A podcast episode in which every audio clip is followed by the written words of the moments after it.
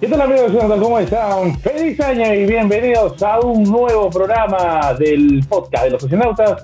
El episodio 65 arranca de esta manera, aterrizamos la nave como siempre y esta vez hablaremos de lo que nos ha dejado la última serie de Disney Plus en el ya pasado 2021 y lo que fue un nuevo episodio del manga de Dragon Ball Super todo ello lo estaremos haciendo el resumen y el análisis a continuación en este nuevo capítulo. No sin antes presentarle a mi copiloto, como siempre, Reimer Rodríguez. Reimer, ¿cómo te va? Bienvenido a este capítulo de los astronautas. Hola Renzo, ¿qué tal amigos de los astronautas? Bienvenidos oficialmente a nuestro primer vuelo de la temporada 2022. Arrancamos con todo, comenzando el año nada más, porque aquí no paramos la nave más que para recargarle combustible Cerramos hace unos días la temporada 2021 con nuestro ranking de las series y películas y ahora estamos comenzando ya con mucho contenido porque hace poquito nada más terminó una serie, ha salido nuevo manga también de Dragon Ball y les vamos a traer lo mejor de ambos contenidos para arrancar con fuerza este 2022. Muy bien, y arrancamos con lo que nos dejó la serie de Disney Plus, la última, que la verdad que cuando mencionamos el último capítulo del año 2021, esa la posicionamos dentro de las tres mejores, si mal no recuerdo.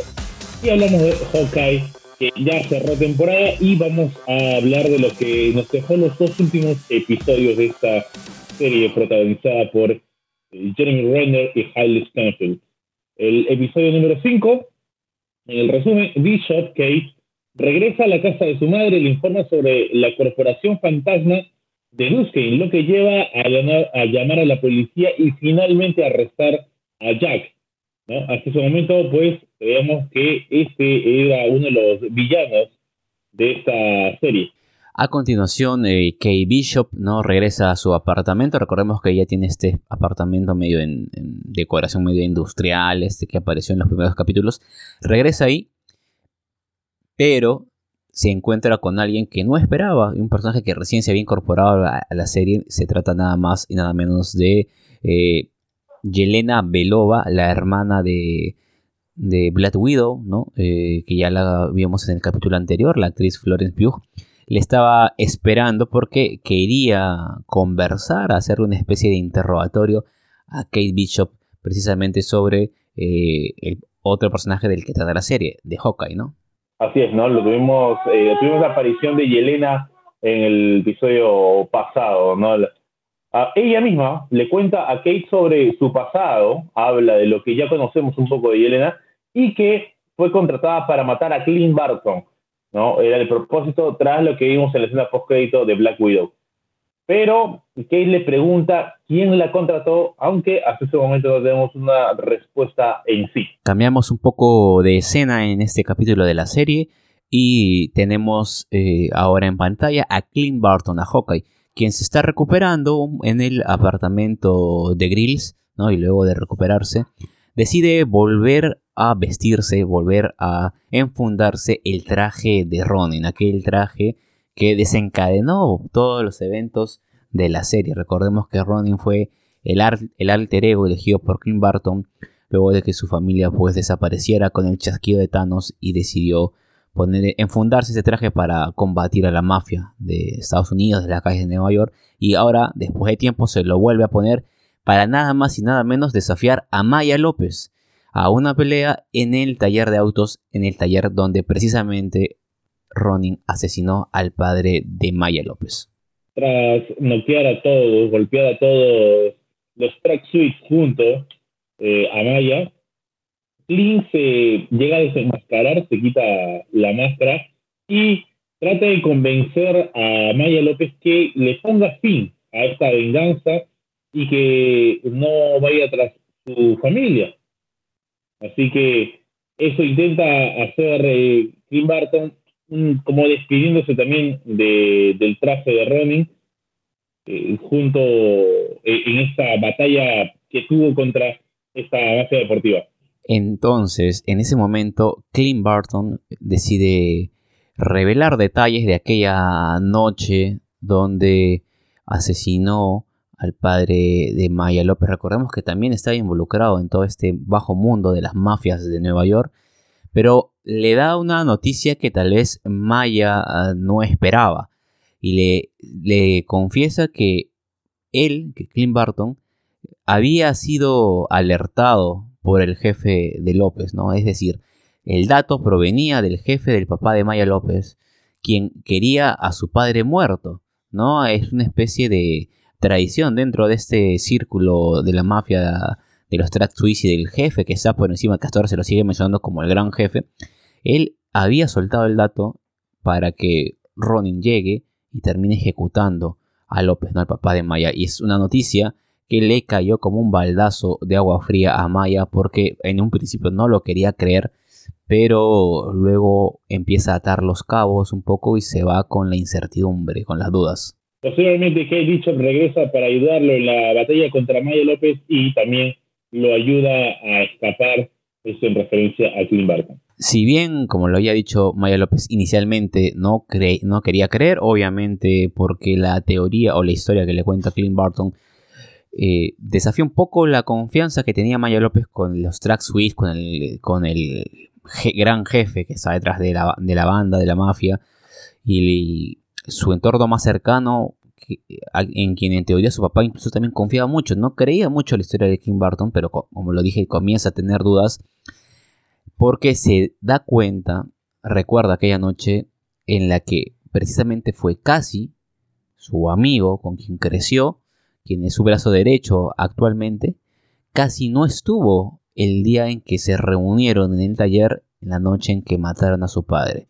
Es algo que le parece muy sospechoso a Maya, incluso cuando se ve cara a cara con Casi, le pregunta directamente por qué no estuvo la noche en que mataron a su padre en la reunión, dónde se fue si es que todos estaban citados a la misma reunión. Y al no obtener respuesta de Casi, pues básicamente corta la conversación Maya y se va con un rumbo que por ahora no sabemos dónde es. Al día siguiente, Yelena Aveloa le dice a Kate Bishop que fue contratada por Eleanor para matar a Clint Barton, ya revelándose algo importantísimo en la serie y que también sería un baldazo de agua fría para Kate. Y que ella está trabajando con el jefe de Maya López. ¿Y quién es este gran jefe? Pues nada más ni nada menos que Kimping, que aparece en esa serie. De esa forma termina el capítulo número 5 de Hawkeye, revelándonos, trayendo otra vez un personaje importantísimo de otra serie, de un, universo que creíamos que no estaba hasta ese momento, pero que ya, ya se hacía el cruce, porque tenemos el estreno del capítulo 5 casi de la mano con Spider-Man No Way Home. En un lado veíamos a Vice Donofrio como, como Kimping y en el otro lado estábamos viendo la aparición de, de Matt Murdock, ¿no? De Daredevil en el universo cinematográfico de Marvel. Eh, hablo de Charlie Cox, el actor, y, que pues ya son parte de, este UCM. Eh, hablemos un poco de lo que nos ha dejado este capítulo número 5, eh, que empieza con mucha intriga, con nombres tapados, tipo eh, como que para escondernos lo que va a aparecer al final, lo que tanto se rumorea al final llega a aparecer. Y comenzamos con que parece cerrarse al menos el tema de la corporación fantasma con el arresto de Jack Duskin, ¿no? Y, y Eleanor es como que es la víctima, eh, trabaja con la hija, la hija investiga para que precisamente se termine llevando esto. Ahora, ese papel fundamental de, de Eleanor entre ser madre y a la vez eh, ser el nexo para todo ese tema, todo lo que está pasando y las cosas que está encubierto, incluso con la hija.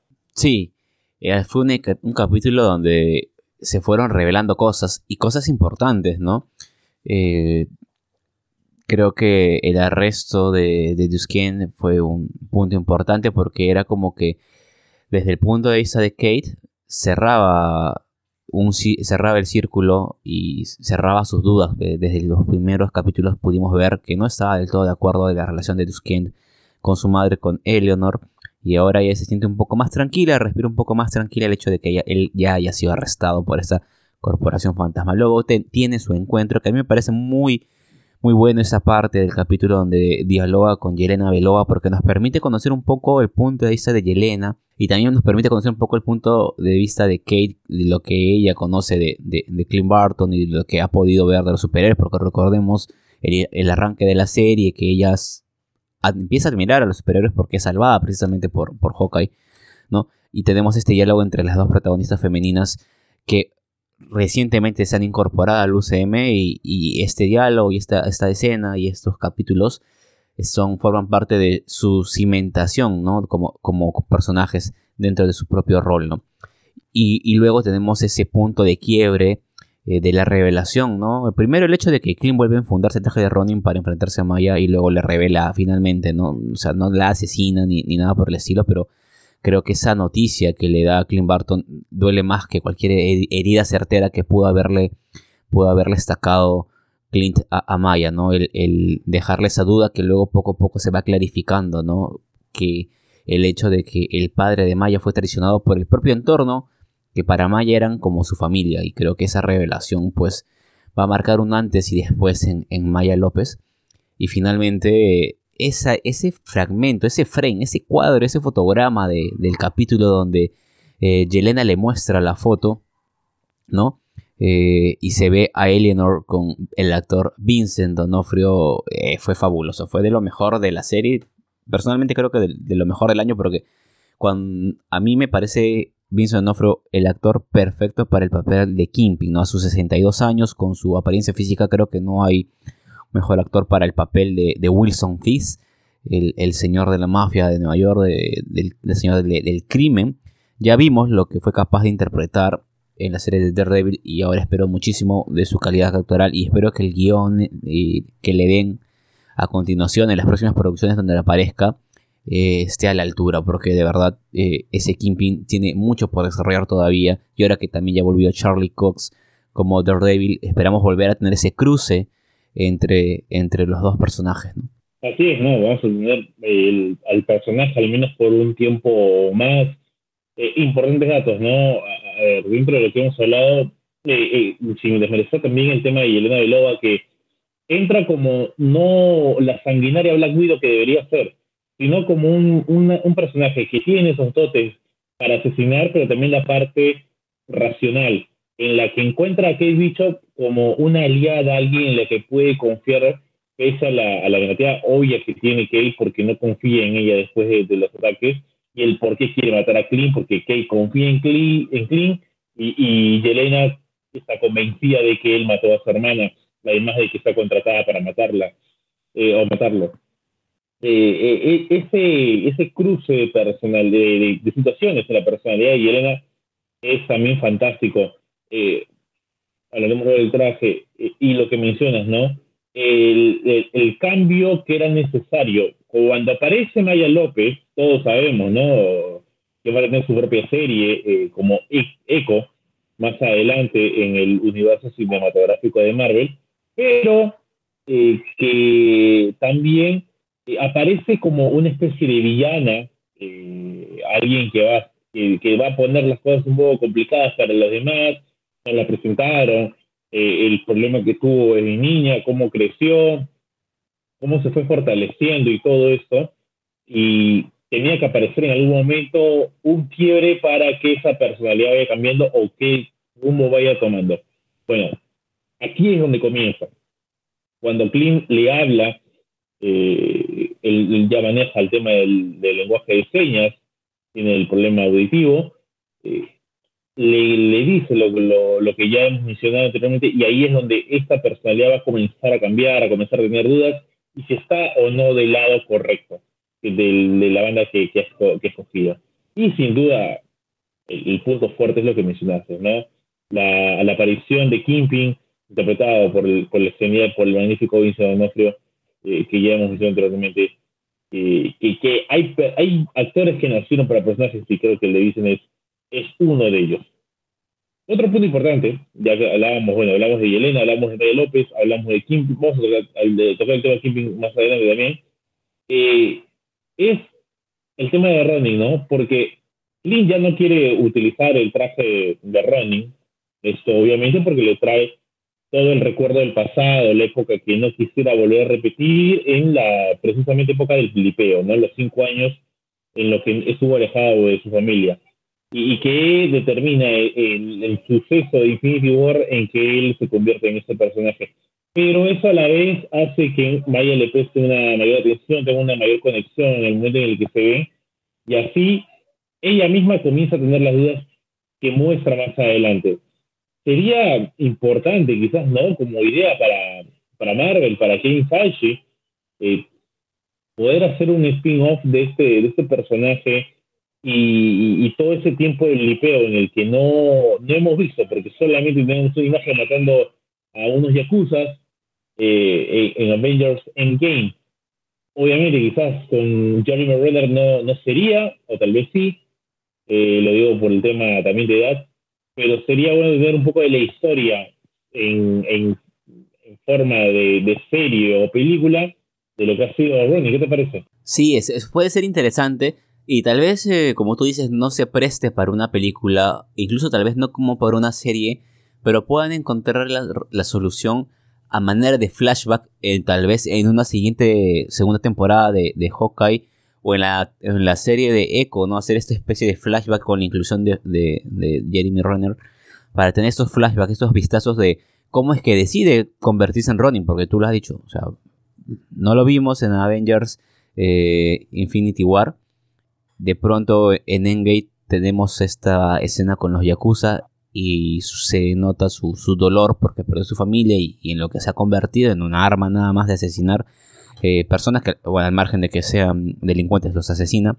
Pero no tenemos esa transición porque antes de ello lo habíamos visto como siempre normal a, Clint Barton ¿no? en su papel de Hawkeye y de pronto lo vemos en un arma mortal ese momento de la, de la transición, del dolor de perder a su familia por el, por el chasquido y lo demás, sería interesante. No sé si lo pueda adaptar en serie como tal, ya está también el tema que tú dices, el tema de la edad del actor, pero tal vez puedan recurrir a, a flashbacks, ¿no? Para mostrar ciertas cosas, o incluso se me ocurre que podrían hacer eh, tipo formato episódico, como si fuera What If, pero con live action, y aclararnos varias, varias cosas, ¿no? Eh, y, que quedaron en el vacío en ese momento del, del, del, chasquido del blipeo, ¿no? Que, cómo lo toma este eh, Jeremy, eh, Kim Barton, eh, otras personas que, que, desaparecen, ¿no? O sea, no hacerlo toda una serie, sino que como por, de manera episódica, ¿no? El episodio 1 nos muestran lo, cómo lo sufrió Clint Barton, el episodio 2 cómo lo sufrió este personaje, y así nos va llenando con episodios, pero tapando esos vacíos que hay en la historia, en, el temporal de, del UCM, ¿no? Exacto, ¿no? Eso nos podría también servir mucho, ¿no? Porque hay varias historias así, vacías, ¿no? Eh, una de ellas es, fue Black Widow y lo tuvimos en una película, y posiblemente hubiese servido también una que otra alcance de, o al menos eh, eh, tapa fría, porque dentro de la es de Black Widow pero así son muchas historias y, se podría hacer algo, ¿no? ya que ya se llegó el tema de las, de las series. Ahí cerrando este episodio 5, hablemos de la parte final, eh, que ya llega, se habló siempre de Gran Jefe, se había hablado antes de la serie, se rumoreaba que llegaba eh, iba a aparecer, iba a aparecer eh, como el mismo actor que ya lo había protagonizado en la serie Dark Devil de Netflix, y finalmente se vio solamente es un vistazo, solamente es una imagen, pero esos rumores, tanto que se había hablado, se terminó dando. Y como dije, muy de la mano con la aparición de Charlie Cox en Spider-Man No Way Home, dándole pie a este, a este tema que más que cameo, eh, ya es oficial, ¿no? Las cosas que, que, ocurrieron en tantas series que hay en Netflix podrían darse pie en, el UCM. Por ahora, Charlie Cox y Vincent D'Onofrio. Pero quizás más adelante estamos hablando de, de Iron Fist, de Jessica Jones y varios personajes más que estuvieron en la plataforma, por ahora la plataforma gigante, ya con sus series, hablando de personajes de Marvel. Y lo interesante de la aparición de este personaje de Kingpin, Renzo, amigos socionautas, es que no es un villano que en los cómics netamente sea, por ejemplo, como en el, apareció en la serie de Hawkeye, pero no es que sea solamente un villano al que enfrente Hawkeye o Kate Bishop, y no es tampoco un villano exclusivo de Daredevil como lo vimos en la serie de, Netflix. Es un villano que también si vamos a la serie animada, enfrenta a Spider-Man, era uno de los principales villanos. Y también se enfrenta contra Punisher. O sea, su inclusión en el UCM permite, o al menos a mí me da esa sensación, va a permitir de que también vengan de la mano sus antagonistas y pueda haber más crossovers, ¿no? Este, porque es un, es un capo de la mafia, tiene mucho poder, mucha inteligencia, muchos recursos y, y se va a tener que enfrentar no solamente con Hawkeye, probablemente ya tenemos confirmado al Daredevil. Quisiéramos también que vuelva a Punisher con el actor que lo interpretó en la serie de, de Netflix, eh, de Netflix, perdón. John Brandon. Claro. Y, y Spider-Man también, ya tenemos un Spider-Verse, ya está Kingpin en el UCM, ¿por qué no? Ahora que, que el Spider-Man de Peter Parker de, Tom Holland está viviendo solo en Nueva York, muy al estilo de la serie animal, lo comentamos en el capítulo que dedicamos a la película, podría también toparse en las calles de Nueva York con las mafias, con los hombres de Kingpin, y podríamos tener redituadas esas escenas que vimos en la serie animada de los 90, ¿no? Así que la inclusión de Kingpin abre muchas puertas para muchas producciones, ¿no? Es cierto, es cierto. La verdad que, que con esto ya se va dando pie a muchas más cosas y obviamente que, que cada, eso es fomentar el Eso es, eso es lo que creo que, que se va pidiendo porque el poder de, de los fans termina metiéndose inconscientemente en esas producciones, dándole más un fanservice que pero es un buen producto. Vamos cerrando el capítulo número 5 de esa forma. Nos vamos al cierre de temporada, capítulo número 6 de Hawkeye. Eleanor se reúne con Wilson Fisk para de una vez y para siempre romper su asociación. Y a la se revela que ella fue la que asesinó a Arnold. Clint Barton y Kate Bishop eh, han visto todo esto, todo este diálogo, toda esta conversación en el video que Yelena Belova les proporcionó y definitivamente ha sido un balazo no de agua fría, agua helada con cubitos de hielo que ha sentido Kate que le ha caído sobre, eh, sobre ella, ¿no? Ha quedado impávida, sorprendida y sobre todo asustada por lo que le puede pasar a su madre, pero también sorprendida porque lo que le puede pasar es consecuencia de algo que haya hecho, que es asesinar a Armando Kane, ¿no? Y tenemos el otro lado de la moneda, que es a Clint lamentándose y diciendo, yo era precisamente Kimpin a quien yo quería evitar, de que todo tiempo, del, que todo tiempo estuve evitando que llegue a escuchar este problema por el traje de Ronin, de que llegue a sus oídos y que escale todo este problema, porque él sabe quién es Kimpin, él sabe lo que significa, significa mucho peligro, sobre todo para Kate Bishop que está queriendo dar los pasos para convertirse en heroína e incluso todavía eh, Clint Barton no está de todo convencido de que sea la mejor decisión porque sabe las consecuencias y los peligros que lleva. Y ahora que han visto el video, pues están los dos bastante contrariados con esta revelación. Más tarde, Maya López se encuentra con Fizz y le dice que quiere tomarse un descanso, unas vacaciones. Le pide jefe, ya pues unas vacaciones, llegamos a fin de año. Pero en secreto los deja después de darse cuenta que Kingpin era quien quería que su padre muriera. Ya sabemos que tiene eh, lo que le dijo Clint, así que va también como a su forma poder ver eso y se va dando cuenta que lo que le dijo Barton no es tan falso. Clint Barton y Kate Bishop deciden después de idear un plan y terminan por decidir que irán a la fiesta que Eleanor va a ofrecer en el eh, Rockefeller Center para tratar de evitar eh, que Wilson Fix, que el Kingpin pueda tomar represalias o que no sea víctima de las represalias que planea el Kingpin, ¿no? Ya en el Rockefeller Center se enteran que Jack Dusken ha sido puesto en libertad bajo fianza, ¿no? Lo vemos aparecer ahí.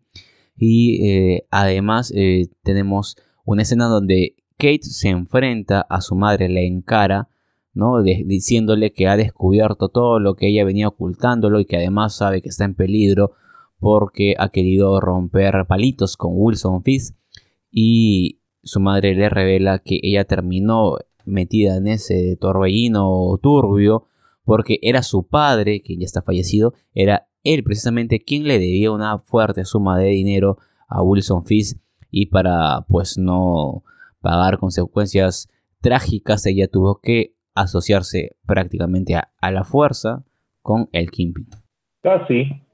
Y los Traxoids atacan el, el grupo, recibiendo la orden también de asesinar a Eleanor, pero disparan cuando se dan cuenta que quien está cerca también a la escena es Clint Barton. Una vez que se desata todo el conflicto en el Rockefeller Center, es momento de, evacuar. Clint eh, y Kate toman las armas y se pasan a la acción. Por ahí eh, también tenemos a Elena Belova, pero aparecen unos personajes que van a ser una pieza importante, que eran los amigos, los, estos eh, conjuntos de personas que eran algunos oficiales, bomberos, paramédicos, que recordemos que en un capítulo los conocimos jugando un juego de rol, ¿no? empiezan a, a, evacuar a las personas pero pues se dan cuenta que vestidos de civiles o con el traje como si fueran mozos no les hacían mucho caso y deciden ponerse sus trajes de rol, estos medios medievales, medio tipo Game of Thrones, medio sacados del Señor de los Anillos y ahí sí llaman la atención de los invitados y les hacen caso para evacuar el edificio, ¿no? Y, logran eh, poner a buen resguardo a todas las personas ahí. También Eleanor escapa de donde la había dejado Kate Bishop. Y luego tenemos a Yelena Belova, que también se había eh, metido al edificio, empieza a, buscar a Killing Barton porque ella todavía sigue con la consigna de asesinarlo en venganza por la muerte de Natasha Romanoff, de su hermana de, la, de Black Widow, ¿no? Pero en el camino se topa con, con Kate Bishop y se enfrascan en una batalla. Pero lo positivo de todo esto es que Kate logra evitar que Yelena asesine a Clint Barton. Glenn y Kate terminan derrotando a la mayoría de los Tracksuits antes de que ella misma vaya a buscar a su madre. En otro lado del escenario, en otro lado de la, batalla, tenemos a Maya López que volvió. Recordemos que en el episodio anterior había encarado a Cassie y se fue sin, sin que sepamos cuál era su rumbo, su destino, las decisiones que había tomado. Pero ahora se encuentra con Cassie que también estaba buscando asesinar a, a Barton y a Kate y se encara con él y se enfrascan en una batalla que termina con eh, Maya López asesinando a Cassie. Y es un asesinato bastante trágico porque al margen de la revelación de que Cassie había estado detrás de, del asesinato de su padre, había sido un, digamos, quien dio el dato para que Ronin dé con su padre y lo asesine. Al, al margen de ello, había crecido casi toda su vida al lado de Cassie, eran amigos muy cercanos, pero Maya López tuvo que asesinarlo en medio de esta batalla. Por otro lado, tenemos otra batalla donde están Yelena Belova y Clint Barton peleando por lo que ya habíamos señalado. Yelena no oye razones para escuchar a Clint Barton y entender qué era realmente lo que pasó en Bormir cuando eh, fue junto a Black Widow por la gema y finalmente se sacrificó Natasha Romanoff, ¿no? Finalmente Barton se da un espacio dentro de la batalla y le termina contando todo ello, todo lo que sucedió y lo que significó para él eh, y el sacrificio de Natasha, ¿no?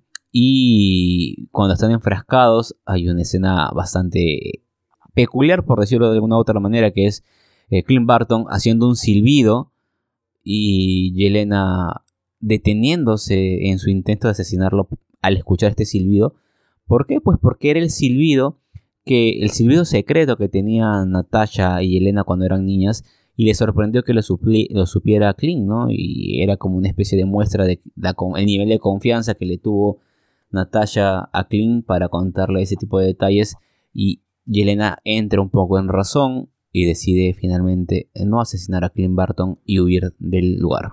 Kimping se enfrenta a Eleanor antes de luchar contra Kate Bishop y en cierto modo ser derrotado, ¿no? La joven Kate logra hacerle el par a este enorme personaje. Eleanor eh, también ayuda y por más que atropellan y, logran hacerle daño a Kingpin, eso es suficiente para este capo de la mafia. Tras ello, eh, Eleanor intenta disculparse con su hija, pero es arrestada, ¿no? Se llama a la policía, difunde lo que ya sabe y termina provocando el arresto de su propia madre. Mientras que eh, Fizz, en una escena tras lo que ocurre, es baleado por Maya López. Sin embargo, todos vemos cuando Maya apunta a la cabeza de Kingpin, pero eh, la imagen se va por otra parte y se escucha un disparo. Así que es un cierre ambiguo, eh, justo cuando él intentaba escapar, ¿no? Al día siguiente tenemos la escena donde finalmente Clint cumple su promesa, la promesa que le había hecho su esposa Laura, a sus hijos, porque llega a casa para Navidad. Se encuentra con sus hijos, con su esposa y no viene solo, viene acompañado de Kate para pasar fiestas, a pasar Navidad en familia, porque ya la toma como alguien cercano a su familia después de todo lo que han vivido en Nueva York. Y Clint le da un regalo, y no un regalo de Navidad cualquiera a su esposa, sino es que le da el reloj, el tan anunciado reloj que estuvo dando vueltas en varios episodios y descubrimos que forma parte importante del pasado de la esposa de Clint porque entendemos que ha sido un agente de Shield, ¿no? Un miembro que ha estado colaborando y probablemente ahí se conoció con Clint, ¿no? Cuando ella todavía cumplía funciones dentro de esta organización. Y luego Kate, eh, o perdón, eh, Clint le pide a Kate que lo acompañe a un lugar, ¿no? Van a, a realizar algo. ¿Y de qué se trata lo que van a realizar? Pues Clint está cansado de todas las consecuencias y secuelas que le trae a él el traje de Ronin y todo lo que desencadenó en esta serie y deciden quemarlo para ponerle punto final a la historia del traje de Ronin. Luego, con esto se cierra el capítulo, se cierra la temporada, pero tenemos, ya como siempre, la esperadísima escena post aunque en realidad no tiene absolutamente nada, nada que ver la escena post porque es la introducción completa del musical que Barton y sus hijos fueron a ver al teatro. Y al igual que Clint Barton, nosotros también queremos pararnos e irnos porque puede soportarlo, ¿no? Una escena post que no aportó absolutamente nada y es sin duda la peor escena post de toda la historia del universo cinematográfico de Marvel. Así termina Hawkeye, en seis capítulos, así que será, es momento ya de hablar lo que nos ha dejado este cierre de temporada. Tenemos ahora sí la aparición por completo de Kingpin, ya no solamente como una fotografía, sino el personaje, poder conocerlo un poco más. Quienes no vieron quizás la serie de Daredevil, aquí lo ven por primera vez, mm, al menos por qué punto va, sí, conocen el personaje, ¿no? Pero eh, en el modo de facción eh, es algo diferente.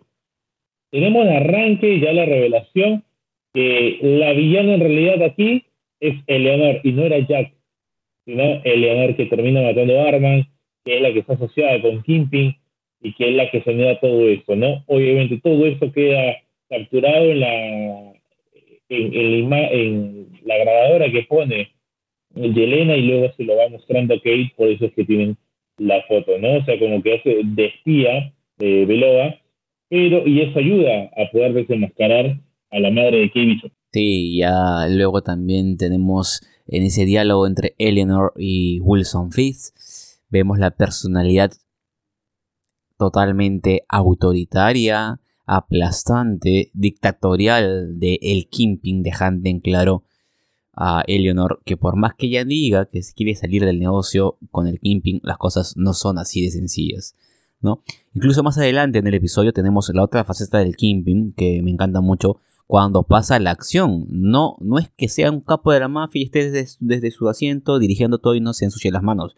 Al Kingpin si algo le gusta y que cuando lo hace lo tiene que hacer es ensuciarse las manos, agarrarse a puño limpio con sus rivales y no, no le escapa a las batallas, porque lo vemos pelear con nada más y nada menos que con Kate Bishop y vemos también eh, cómo es que, y creo que esto fue clave en la dirección, eh, en el momento de la grabar las escenas de acción, eh, nos se ejecutan de tal manera que nos dejan claro la, ilusión de que Kingpin es un hombre muy, muy grande, muy portentoso y, de mucha fuerza para poder, eh, digamos, mandar a volar lejos a sus rivales, más allá de no ser un superhumano ni, tener ningún superpoder, solamente por el hecho de que es un hombre muy grande y muy corpulento y que sabe usar eh, toda esa masa de músculo que, porta, ¿no? Y por eso tiene esa apariencia, ¿no? Es algo que también nos regaló este capítulo y creo que eh, ya nos queda claro que va a ser un gran, gran personaje Wilson Fisk para el futuro del UCM. Y como tú lo decías, ¿no? Ese, ese cierre de capítulo, ese cierre de escena con Maya López, cuando lo vemos, la vemos a, Maya apuntarle a la cabeza del Kingpin, finalmente luego la escena, la cámara se va por otro lado y no sabemos a quién le dispara. Se oye el disparo, sí. ¿Le dio realmente en la cabeza al Kingpin? Alguien vino y rescató al Kingpin y le, e hirieron a Maya se dispararon mutuamente, no lo sabemos porque esa escena tiene ese gancho, ¿no? Eh, de dejarnos ahí. Lo más probable, lo más probable claramente es que el Kingpin está vivo. Puede que esté herido, puede que no, pero de que está vivo y que tiene futuro, lo va, eso es claro, porque si no, no lo hubiesen incluido, creo, en el UCM para matarlo ahí nada más y ni siquiera mostrarnos el cadáver. Creo que eso lo tenemos todos claro. Esperamos con ansias más de, de Vincent D'Onofrio en su papel del Kingpin. Y después creo que ya tenemos consolidado el hecho de que Kate ha asumido su rol como heroína. Ya es Kate Bishop, una arquera. Tal vez en el futuro tome el manto de, de, de, Hawkeye, que por cierto en este episodio ya tiene un traje más apegado a los cómics, ¿no? Con esos detalles morados. No porta un antifaz, pero fue un traje haciendo referencia a los cómics. Y también, como decía, ¿no? Kate ya dio este paso, esta transición a ser heroína, incluso en el hecho de que entrega a su madre a la policía porque había asesinado a Armando Skane, da ese paso que en capítulos previos Clint le había comentado, ¿no? El ser héroe implica hacer muchos sacrificios y qué mayor sacrificio que entregar a su propia madre a las autoridades porque sabe que ha cometido un crimen, no la apaña, no la oculta, le entrega porque ella está asumiendo su rol de heroína. Y creo que ya le tenemos un poco cimentada en su papel, lo vamos a ver en futuras producciones, como ya lo dije yo en un episodio anterior los socionautas, se va formando ese, ese elenco de los John Avengers, ¿no? Con Kate Bishop y con los demás personajes que ya hemos visto. Y creo que fue muy buena la transición en esta serie, a lo largo de esta serie de Kate Bishop en su papel. Y también fue una muy buena serie porque nos permitió también conocer más de Clint Barton, ahondar, más en su personaje que siempre pasaba un poco como que en segundo plano, ahora lo conocemos y lo queremos más. Y de Yapa nos regalaron un poco la intriga de quién es realmente Laura, la esposa de Clint, y si vamos a saber algo más de ella o no en el futuro, o vamos a saber algo de su pasado, ¿no? Por el, por el tema del reloj.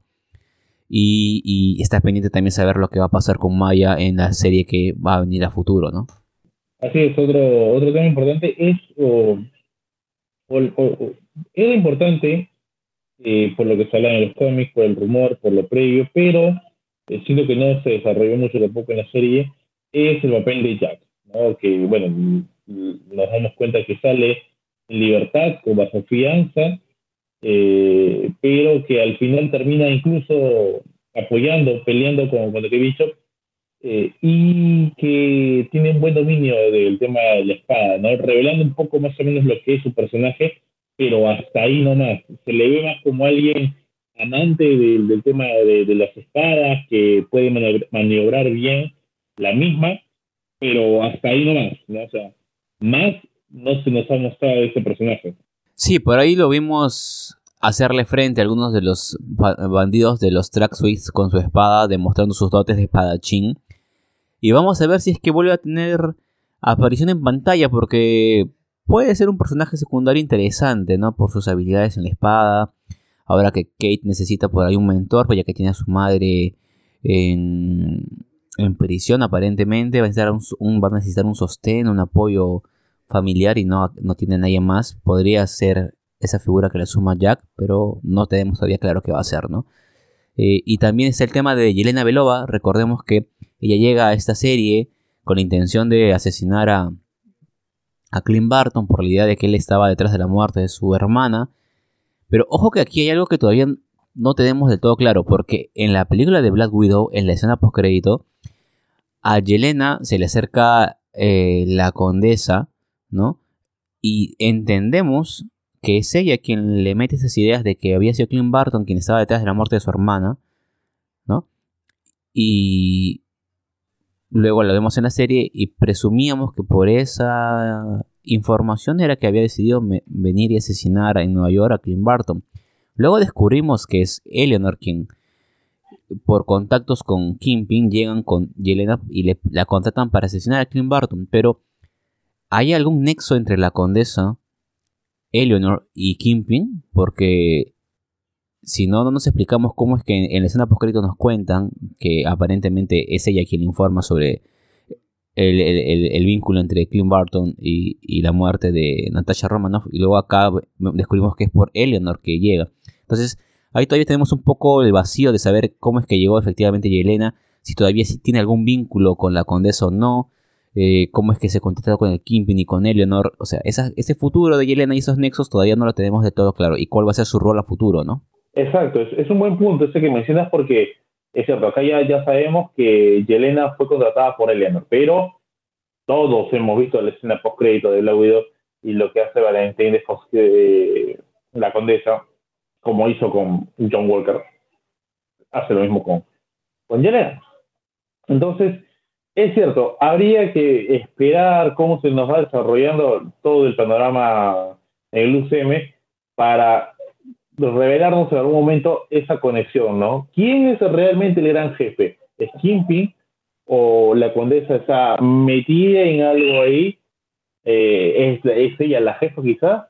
Bueno, es algo que quizás con el tiempo nos van a ir revelando por dónde va ese, ese, ese punto eh, que mencionas que es importante, ¿no? ¿Quién está detrás de las órdenes o quién está detrás de que eh, Yelena eh, sea la causante de la muerte de Clint Barton? Pero ambos ya se conocieron, ya pelearon y como que no lo perdona Yelena, pero entre matarlo y no matarlo, decidió no hacerlo. Mm. Como que termina creyendo un poco la palabra de, de Clint y, prefiere no hacerlo, pero creo que no va a ser el último. Ahora, está, se ve mucho más cerca del retiro Clint que, que, otra, que otra cosa que, que vuelva a aparecer. Eh, Yelena va a volver a aparecer, eh, es parte del UCM, van a pedirla y definitivamente vamos a volverla a ver a, la hermana de Novesa Romanoff eh, más adelante eh, en películas o series de, del, UCM. Eh, lo que mencionábamos también eh, sobre el tema de la madurez de, Maya López y cómo su papel, su personaje va a cambiar, eh, se termina comprobando aquí en este capítulo con el tema de que las personas en las que ella confía terminan siendo las que la traicionan, ¿no? hablando en, en concreto, eh, Kim que conoce, casi y los Tracksuits. Entonces, eh, llegar a pelear contra ellos y matar a su brazo derecho, a su traductor oficial, que era casi, eh, sin duda, es el quiebre en, en la personalidad de Maya. Sí, como lo mencionaba, es un punto de quiebre en la personalidad de Maya y que lo más lógico es que en la serie individual del personaje eh, nos lo muestren, nos nos cuenten esta transición, este luto que va a llevar por dentro y en qué va a desencadenar, porque ella sí tiene vínculos con el bajo mundo de la mafia, de la delincuencia en Nueva York, pero no es que ahora se haya vuelto una superhéroe, no es que haya eh, cambiado de bando, no creo que esa vaya a ser eh, el giro, no creo que sea un giro de 180. El tema es qué va a hacer ahora, porque probablemente el Kingpin, este, mm, que yo presumo que está vivo, eh, quiera tomar represalias y ahora ella suele enfrentarse a toda la mafia, va a estar complicado, vamos a ver a quién recurre, si recurre, si piensa huir, eh, estar en el anonimato, o seguir encarando a todos los que hayan estado detrás del Kingpin y tengan que ver directa o indirectamente con la muerte de su padre, ¿no? Y como para ir cerrando también, eh, la parte final ya de, esta serie eh, es que de cierto modo algo rápido, pero tenemos ya también eh, el poderío de, este personaje de Kimping, ¿no? Que es atropellado, es golpeado, le tiran varias cosas, hasta lo han baleado y sigue de pie.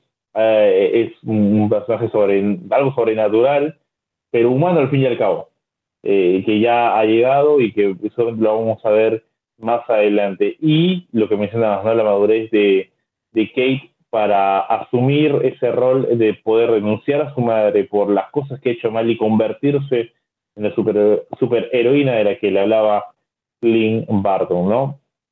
Eh, sobre el cierre ya de, esta, de esta serie, eh, tenemos a Clint en un, en un cierre navideño, así como fue el cierre de Spider-Man No Este cierre navideño es en casa de Clint, con la familia que los esperaban, me da mucha curiosidad ese tema que mencionas del reloj a Laura, qué hay detrás de todo eso, y que a la vez adoptan a Kate como parte de la familia. Clint trae una jovencita a la casa. Creo que solamente creo que es el único hogar en donde traes una joven a la casa y la esposa no te cuestiona el por qué. Me parece que es el, único caso, el de Clint Barton. ¿no? no creo que todas las demás esposas estarían felices de traer una jovencita a la casa. Eh, después también adoptan al, perro que ya lo, lo llaman Loki, eh, que es el nombre de, de, esta mascota, pero no nos explican el porqué del nombre. simplemente está más relacionado al tema de suerte, ¿no? En inglés. Y y poniéndole fin al tema de Ronin. Como dije hace en el capítulo anterior, sería bueno conocer un poco de spin-off de, de Ronin. Eh, porque con esto ya como que le ponen punto y final a este traje, a este personaje en lo que va a ser el futuro del universo cinematográfico de Marvel. Sí, de hecho, ¿no? Eh, y creo que ya para ir cerrando un poco sobre la evaluación de estos capítulos de la serie, no sé, Renzo, si tú tenías estas... Eh, si la serie cumplió con tus expectativas o la superó. A mí personalmente la superó, porque eh, yo veía siempre a Hawkeye como un personaje secundario, de perfil bajo, no habían desarrollado mucho de él en las películas. Em, por ahí se, hubo mucho morbo por el hecho de que no estuvo en Infinity War, apareció en Endgame y con todo lo que significó su vuelta y, el tema de la gema con Black Widow y lo demás, acrecentó, acrecentó un poco el interés en él. Pero la serie, o sea, las expectativas estaban por un lado y la serie las, las alcanzó, las pasó, pero así por lejos, por mucho las sobrepasó. Y ha sido una de las mejores series del año eh, a nivel de superhéroes, a nivel de Marvel. Y que ahora nos pone a pensar ¿no? un poco de lejos en el hecho de que Clint Barton cada vez está más lejos, o sea, más cerca de dejar el manto ya de, de, de, eh, de, de, Hawkeye, ¿no? Por la edad del actor, probablemente quiera dedicarse a otras producciones, como ha sido el caso de Chris Evans, de Robert Downey Jr. y demás. Y ya nos quede poco tiempo en pantalla de, de Clint Barton, de Hawkeye, ¿no? Y ahora que lo hemos conocido en la serie, pues eh, empezamos a sentir esa melancolía de, saber eso, ¿no? Exacto, ¿no? Ya ir despidiéndose de la parte original a que conocemos y darle pie al nuevo, al nuevo eh, camino, ¿no? Eh, los autores envejecen también, así que es un poco complicado trabajar con CGI a cada rato. Eh, entonces, bueno, de esa forma hemos cerrado ya Hawkeye, la serie de Disney Plus. Esperamos nuevas producciones en el 2000, eh, en este 2022 ya que estamos ya disfrutando con este primer capítulo del año. Antes de, cerrar el capítulo del día de hoy, vamos con lo que ha sido el estreno del manga de Dragon Ball Super para el mes de diciembre, eh, capítulo número 79, titulado Gas versus Granola. Él, confiado del poder que ya tiene Gas tras el deseo que se le cumplió, toma tranquilo un vino, lejos de la batalla, y se prepara a realizar un trabajo aún más importante, señala. Tenemos luego a Maki y a Oil que están eh, prestos a agredir al Nameku que está en el planeta cereal, ¿no? A Monaito. Y Vegeta está apurando a Granola para que coma la semilla del ermitaño. Granola no sabía de qué trataba, Vegeta le alcanza, la única semilla que quedaba, y logra recuperar las fuerzas para sorpresa de Granola, que no sabía que ello podía ser posible. Granola posteriormente se saca del camino a los dos de sus hermanos, específicamente a Maki y a Aoi, tras eh, aparecer en el campo de batalla, y le hace frente a Gas, no sin antes volver a hacer su alianza con su compañero eh, Luego, ya en plena eh, campo de batalla, Granola empieza a expulsar el máximo de su poder para hacerle frente a quien ahora será el rival, el villano a vencer en los siguientes números del manga. Hablamos de Gas, ¿no? Y empieza el intercambio de golpes y de ataques y le saca una leve, pero muy leve ventaja en la batalla. Gas es golpeado por Granola, que le reclama por el uso de las técnicas de creación de armas, eh, que es lo que va haciendo este personaje. Pero justo al momento de acabar con su rival, este saca a luz su verdadero poder. Gas también empieza a usar la teletransportación y junto a ella todas las técnicas que ya aprendió Granola al convertirse en el más fuerte del universo, porque recordemos, pidió él el deseo de que Gas sea el más fuerte del universo, y no solamente a nivel de energía, sino también tiene la capacidad de ejecutar las técnicas de, todas las técnicas más poderosas de los guerreros del universo, y entre ellas la teletransportación y las demás técnicas que aprendió Granola. Tras esto, Gas logra hacerle un gran daño a Granola, pero a su vez sirve para que ese cereciano también saque lo mejor que tiene. Mientras Goku es decepcionado que hagan parecer la técnica de la teletransportación de una manera muy fácil. Volviendo al campo de batalla, tenemos eh, a Granola enfrentando a Gas. La experiencia en batalla con el nuevo poder de Granola le da una leve ventaja para mantener empatada la pelea. Y es algo que explica Vegeta, ¿no?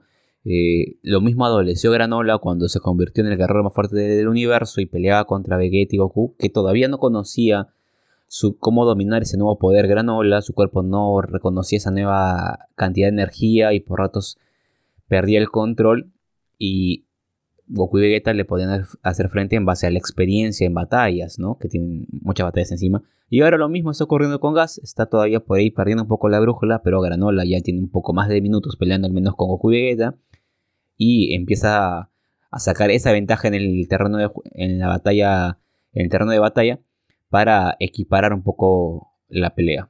Y de esa forma se cierra el capítulo del manga por el mes de diciembre y el próximo se va a estrenar el 20 de enero de este 2022.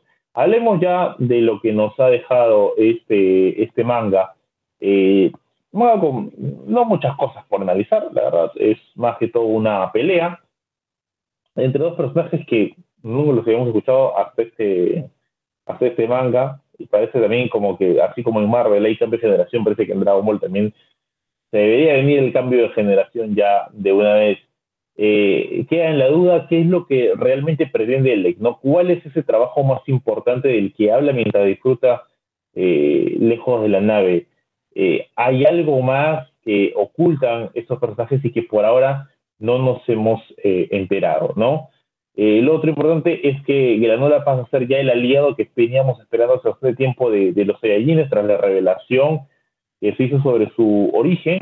Vegeta en Vegeta, en el estado más puro de Vegeta, le da la semilla del ermitaño y eh, así pues tienen una carta importantísima que es la de Granola, hacerle frente a este gas que parece imparable, convirtiéndose en el nuevo eh, ser más poderoso del, universo. Y esa alianza con Oatmeal nos refleja como que hay una cierta madurez también en el personaje de Granola. Sí, a ver, en líneas generales creo que era el, manga que esperábamos si recordamos lo que vimos en el número anterior. Se tenía que venir, de hecho, ya una primera batalla entre Granola y Gas, eh, porque ambos son actualmente el, más fuerte y el segundo más fuerte guerrero del universo, así que se tenían que enfrentar.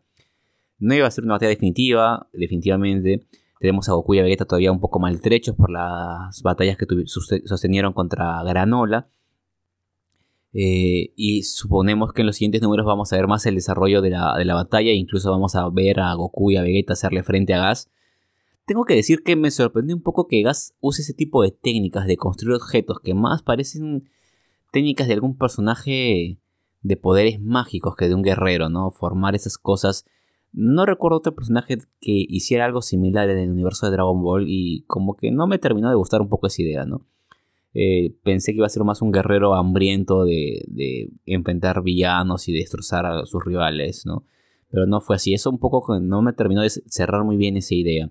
Por otro lado está el tema de él, que parece que tiene algo más, tiene un as más bajo la manga. Y ahorita se me viene a la mente el nombre de 7-3. Recordemos que la aparición de él y los hermanos en conjunto es precisamente recuperando el cuerpo de 7-3, ¿no? Y, lo usan para obtener información y demás. Pero no sé, yo sospecho que algo más va a tener que hacer 7-3 en el futuro y por ahí tal vez tenga que ver con lo que está planeando Elec, ¿no? Ahora, eh, está el hecho también de que en los siguientes números saber qué es exactamente lo que van a hacer Goku y Vegeta, porque ya vimos que no pudieron del todo con Granola. Ahora, Gas es mucho más poderoso que Granola qué van a tener que hacer o cómo entrarán ellos a, la, batalla para hacerle frente a Gas. Volveremos a ver esta transformación de Vegeta, veremos a un Goku dominando el Ultra Instinto. Eh, ya de por sí definitivamente creo que eso podría ser lo que esperemos en los siguientes números del manga. Sí, es lo que se va a terminar esperando definitivamente. Eh, ese punto es importante, ¿no? Esa creación tipo linterna verde es este, gas eh, en la creación de armas y como lo menciona Monaito y, lo menciona durante el manga, es eh, su técnica, a ver, de origen, la, la que más maneja, de, cierto modo, Gas, es como el Kamehameha en, Goku, eh, pero que ahora la ha perfeccionado y que eh, posteriormente a dar cuenta que eh, es la técnica, él quiere derrotar a Granola con esta técnica y quiere simplemente hacerlo, ¿no?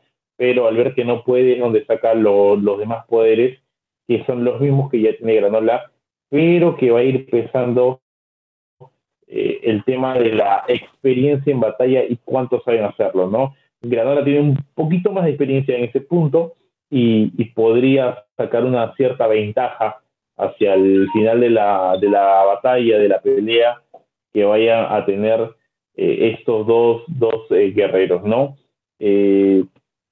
tenemos después una, una de las batallas más poderosas en todo el universo, Vamos a ver si el planeta termina soportando o no esta pelea entre granola y, gas. Pero eh, nos quedamos con esa frase, ¿no? Goku y Vegeta como espectadores y ver qué tanto Granola puede aguantar el, el, ataque de, gas y cómo darle vuelta al asunto con el hecho de tener un poco más de experiencia en las batallas. Sí, Efectivamente, yo creo que también otra de las cosas que podemos esperar en el siguiente número de manga es todavía este gas un poco torpe en el control de sus poderes, que es algo que también vimos, por ejemplo, en el arco de Moro. Cuando Moro vuelve, eh, empieza a adquirir poder, todavía estaba un poco como que no armado en sus poderes y Goku encontraba la forma de hacerle frente hasta que ya llega un punto en que el villano, es lo que suele pasar en Dragon Ball, llega un punto en el que el villano estabiliza su poder y ya se vuelve un rival digno, difícil, duro de enfrentar y eso probablemente lo veamos en los siguientes dos números del manga y en el tercero del que, del que viene ya veamos una batalla más seria y más complicada para los guerreros Saiyajines y para Granola en conjunto, ¿no? Ahora, este, todavía hay muchas cosas por aclarar, ya habíamos dicho el tema del plan de Elec, todavía para mí me gustaría que aclaren un poco más, eh, más flashback de la batalla de Gas con Bardock, porque recordemos que por ahí también lo menciona Monaito, que esta técnica la usó Gas contra, contra Bardock y por eso era un poco orgulloso con esa técnica. También que nos cuenten un poco el hecho de cómo es que este dragón de planeta cereal puede cumplir deseos tan poderosos y solamente se junta con dos esferas. La verdad no, no me termina de, cerrar esa idea tampoco. Y quisiéramos saber eh, si es que Bills o Whis se van a pronunciar un poco sobre estos acontecimientos que están ocurriendo con estos nuevos villanos. Hasta ahora no han dicho ni A ni B. Y a pesar de que Vegeta tiene otra transformación, Whis aparentemente está mirando hacia otro lado. Bills también. ¿no? No han dicho nada, no, sabemos si van a intervenir o no. Eh, y esas son cosas que también podrían venirse en los siguientes números. Así es, de esta forma ya le ponemos punto final a lo que ha sido el manga de Dragon Ball Super. Esperamos tener un poquito más de, historia, no tantas de peleas, ¿no? para que no se vayan tantas páginas en, solo peleas, eh, con respecto a lo que va a ser ya el capítulo 80 eh, de Dragon Ball Super con respecto al manga, ¿no? que ya tiene seis años, siete años ya, ya para los siete años de Dragon Ball Super, y la verdad que nos sigue continuando con historia mes tras mes. Y de esa forma vamos llegando al punto final del capítulo del día de hoy, de este primer episodio de los Oceanautas en este nuevo 2022. Y si quieren dejar algún comentario, saludo, cómo recibieron el año, qué esperas, qué expectativas para este año con respecto al cine, películas y series, la pueden dejar en las redes sociales que Reina se las comenta a continuación. Así es, ya saben, si están recién arrancando el 2022 subiéndose a la nave de los socionautas, pueden seguirnos en nuestras redes sociales. Estamos en Facebook como los socionautas, en Twitter como arroba los socionautas, en Instagram estamos como los guion abajo socionautas, en TikTok también estamos como los socionautas, pueden seguirnos ahí en YouTube también, si están viendo, o perdón, si están escuchando este podcast en YouTube, en nuestro canal de Socionautas, pueden suscribirse y activar las notificaciones. Y como siempre lo digo, si estás escuchando este podcast en cualquier plataforma de podcast, iTunes, Google Podcast, eh, iBots, eh, Spotify, en la que sea que te estés escuchando, debes tener una opción para activar las notificaciones para seguirnos, para que así no te pierdas ninguno de nuestros episodios cada vez que los lancemos. Y también, ¿por qué no? Te invitamos a seguirnos a Renzo y a mí en nuestras redes sociales personales. A mí me encuentras en Twitter e Instagram como arroba ReymarR14 y a Renzo lo pueden encontrar como en Twitter, Instagram y en TikTok como arroba RLeonP90. Momento de arrancar la nave, nos vamos de viaje. Nos estamos encontrando más adelante con muchas más historias. Cuídense, un abrazo.